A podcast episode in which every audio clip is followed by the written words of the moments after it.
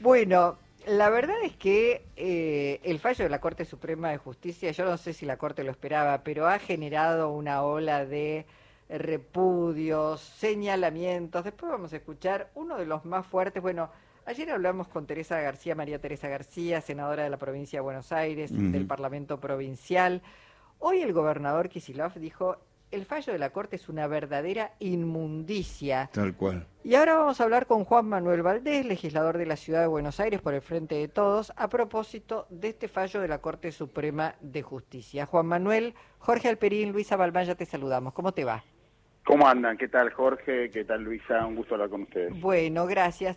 La verdad es que eh, uno este, no, no, puede, no puede dejar de, de sorprenderse por la impunidad con que la Corte Suprema de Justicia pasa por sobre la mayoría de los poderes, en este caso sobre, por un lado, el Parlamento y por decisiones del Poder Ejecutivo. ¿Cuál es la mirada que se tiene desde la legislatura? Que se acerca Nochebuena, se acerca Navidad y había que darle un regalo de campaña al candidato protegido del establishment en la Argentina, que es Horacio Rodríguez Larreta. Mm. Esa es la única lectura posible. Que hace dos años está este litigio trabado, dos años se tomaron para resolver una medida cautelar. En general, una medida cautelar es algo urgente. Se tiene que se tienen que reunir dos condiciones para que sea una medida para iniciar una medida cautelar. Que haya una aparente racionalidad de parte de la parte de, parte de quien demanda y en segundo lugar que haya un derecho afectado en la urgencia que te requiera una, una decisión expedita.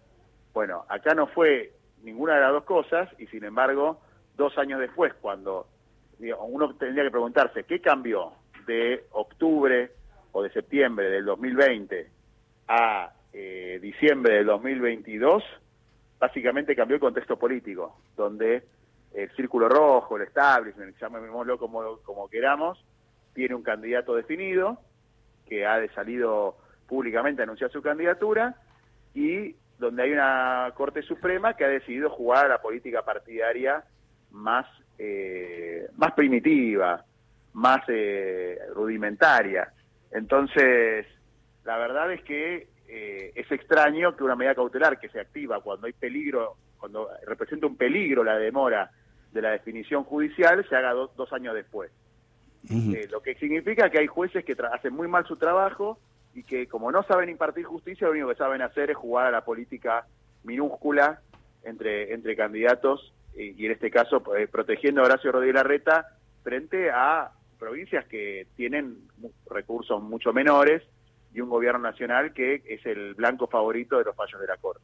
Valdés, eh, el peronismo tiene toda una, una extracción federal de alguna manera que ameritaría, me parece, que hubiera un pronunciamiento incluso de los legisladores de la ciudad de Buenos Aires, ¿no? Acerca de este fallo, que por supuesto los coloca en una situación también eh, ambivalente en el sentido de que es un fallo que beneficia a la ciudad de Buenos Aires, pero al mismo tiempo está vulnerando los intereses de, de tantas provincias. ¿Habría un pronunciamiento del Frente de Todos? Bueno, eh, dos cosas. En cuanto al pronunciamiento, mañana hay una sesión en la legislatura convocada y, allí haremos el pronunciamiento correspondiente de nuestro bloque, independientemente de que cada uno ha hecho individualmente, de cada uno de nosotros ha hecho individualmente sus consideraciones y, tenemos, por supuesto, un marco compartido con el gobierno nacional. Y en segundo lugar, yo discutiría que este haya sido un fallo a favor de la ciudad de Buenos Aires. Es un fallo a favor de Horacio Rodríguez Larreta como candidato a jefe a, presidente el año que viene para que gaste en la campaña los recursos que le llegan. Pero no es un fallo que resuelva para la ciudad de Buenos Aires la situación de fondo, la situación definitiva, simplemente le da una medida cautelar de manera provisoria por una cifra que no se entiende de qué manera se llegó. La ciudad pedía que se le restituyera el 3,5% de la coparticipación. La Nación sostenía que había que darle el 1,4% más la suma que implique eh, el gasto de la policía. Entre esas posiciones en, intermedio de, ambas posiciones, la Corte decidió, no diría salomónicamente, porque está claro que benefició a Horacio Rodríguez Larreta en persona y no a la ciudad, que necesitaría un fallo que defina de una vez y para siempre cuánto necesita la ciudad de Buenos Aires. Porque yo les, quiero decir, si dentro de dos años, o el tiempo que la Corte diga, se plantea que es inconstitucional, que han sido inconstitucionales todos los decretos que le han fijado coparticipación a la ciudad de Buenos Aires, tanto el de Macri como el de Alberto Fernández, o sea, tanto el de Macri que dio el 3,75 para después darle del 3,5, o el de Alberto cuando decidió reducir ese porcentaje, la ciudad debería devolver toda la plata además que fue recibiendo. Entonces, mm. claramente, acá se está dejando de una, en una precariedad absoluta a la ciudad de Buenos Aires y lo que se le está dando es por un año o por un tiempo eh, que tampoco sabemos cuánto va a ser, una suma de plata que tampoco queda claro en qué se va a gastar porque la propia Corte reconoce que no está definido cuánto sale la policía de la Ciudad de Buenos Aires. O sea, que los vecinos de la Ciudad de Buenos Aires no están recibiendo ningún beneficio de este fallo.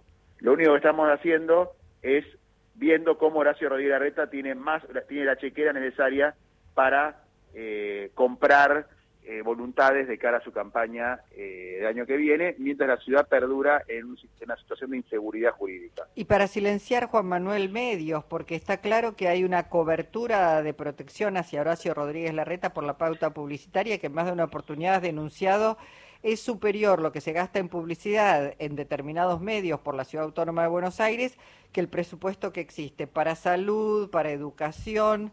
Así que la verdad es que esto, y como vos decís, la, la Corte no resolvió el tema de fondo, no declara tampoco la inconstitucionalidad.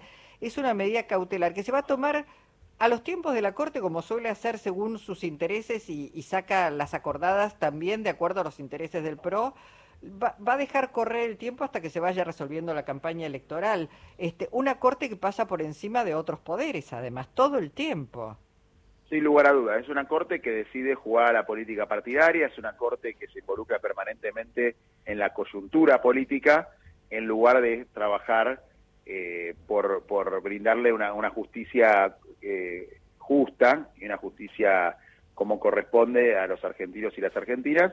Es una corte que le ha hecho un regalito de Navidad a Rodríguez Larreta, permitiéndole dos cosas. Primero, tener unos recursos eh, infinitos, podríamos decir bolsillo de payaso, por hablar eh, mal y pronto, eh, para la campaña del año que viene, y también permitirle vender a todo por todos lados que ha tenido un fallo favorable, cuando la verdad es que ha tenido una medida cautelar, no un fallo de fondo, y no se ha resuelto la dificultad o la, discusión en relación a la seguridad de la Ciudad de Buenos Aires. Se ha resuelto el bolsillo de Rodríguez Larreta.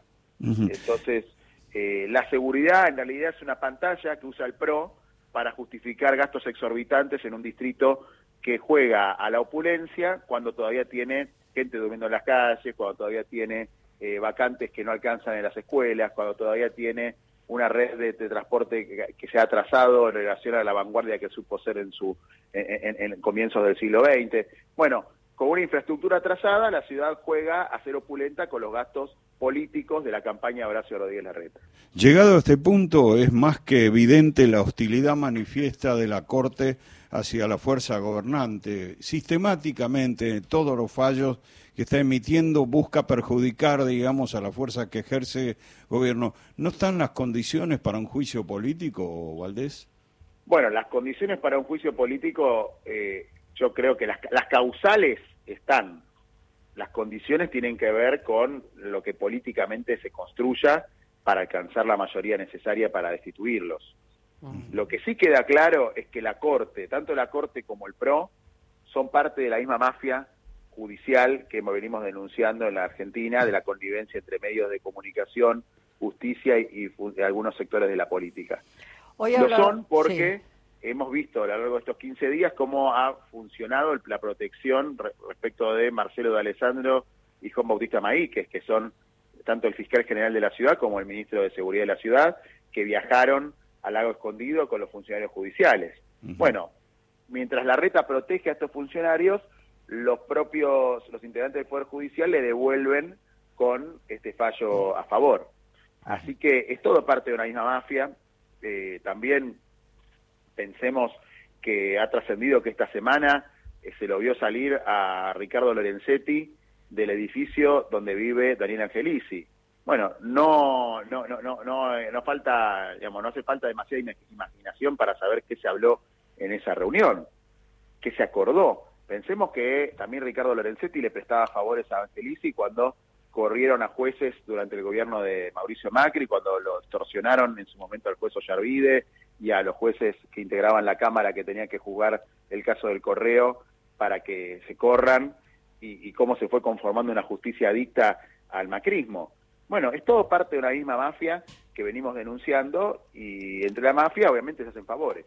Claro, una parte, digo, prófuga en, en, Uruguay, me refiero a Pepín Rodríguez Simón, también no hay que olvidarse de este personaje siniestro, mientras Milagro Sala está detenida, hay gente que está prófuga este, y, y que no no pasa absolutamente nada, también con una protección allí. Quiero, quiero decir algo, porque Hoy hablaba con Julio Rodríguez Íñez, el fiscal de Estado de la provincia de Entre Ríos, que trabajó muchísimo el tema de la coparticipación, además es el vicepresidente del Foro de Fiscales de Estado de la República Argentina, y él señalaba que muchos gobernadores intentaron ser recibidos por la Corte Suprema de Justicia, enviaron notas, una declaración conjunta, se presentaron como amicus curiae, eh, una, una figura para tratar de explicar antes de que la Corte falle. Jamás lo recibió la Corte.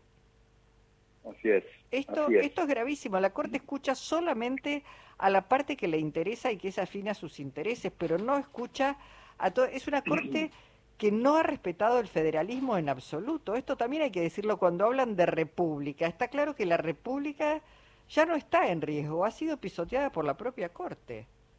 Absolutamente absolutamente. Así que lamentablemente es la situación en que tenemos en Argentina y nosotros eh, como fuerza política eh, dentro de la Ciudad de Buenos Aires vamos a, a plantear estas situaciones en la sesión de mañana, donde se va a tratar, entre otras cosas, eh, lo que Horacio Rodríguez Larreta trató de vincular de una manera artera, eh, los impuestos a las tarjetas de crédito y el impuesto a la LELIC como manera de financiar lo que dejaba de percibir por la coparticipación. El día de mañana va a haber sesión y nosotros vamos a pedir seguir discutiendo las cosas que creemos que hay que discutir. Por ejemplo, el juicio político a Marcelo de Alessandro y a Juan Bautista Maíquez, que son dos funcionarios de la ciudad que han sido eh, han sido encontrados infraganti, eh, recibiendo dádivas de parte del poder económico. Valdés, eh, vos con mucha claridad diferenciaste las causales que para un juicio político a esta Corte de las condiciones. Obviamente son cosas muy diferentes. Digo, entonces cuando uno imagina cuatro señores de toga erigiéndose en un gobierno paralelo del país, ahí en una torre aislada, no hay tal cosa. Tienen la compañía de un Congreso, por lo menos donde tienen un peso suficiente como para formar este grupo, este nuevo grupo A que paraliza, que interrumpe, que impide. Es decir, ahí hay una, hay una coalición, digamos, que se está moviendo, no es un solo poder que se está convirtiendo en un obstáculo, ¿no? Es que es una mafia que está atentando contra las condiciones básicas de la democracia. Cuando uno ve que se está bloqueando el funcionamiento de la, del Parlamento, cuando uno ve que hay un poder que avanza sobre todos los otros, como es la Corte, cuando uno ve que hay funcionarios que no rinden cuenta de sus actos de corrupción, como hemos visto en el caso del agua escondido, tiene que concluirse en que hay una mafia que está eh, alterando y, y, violando el Estado de Derecho. Mm.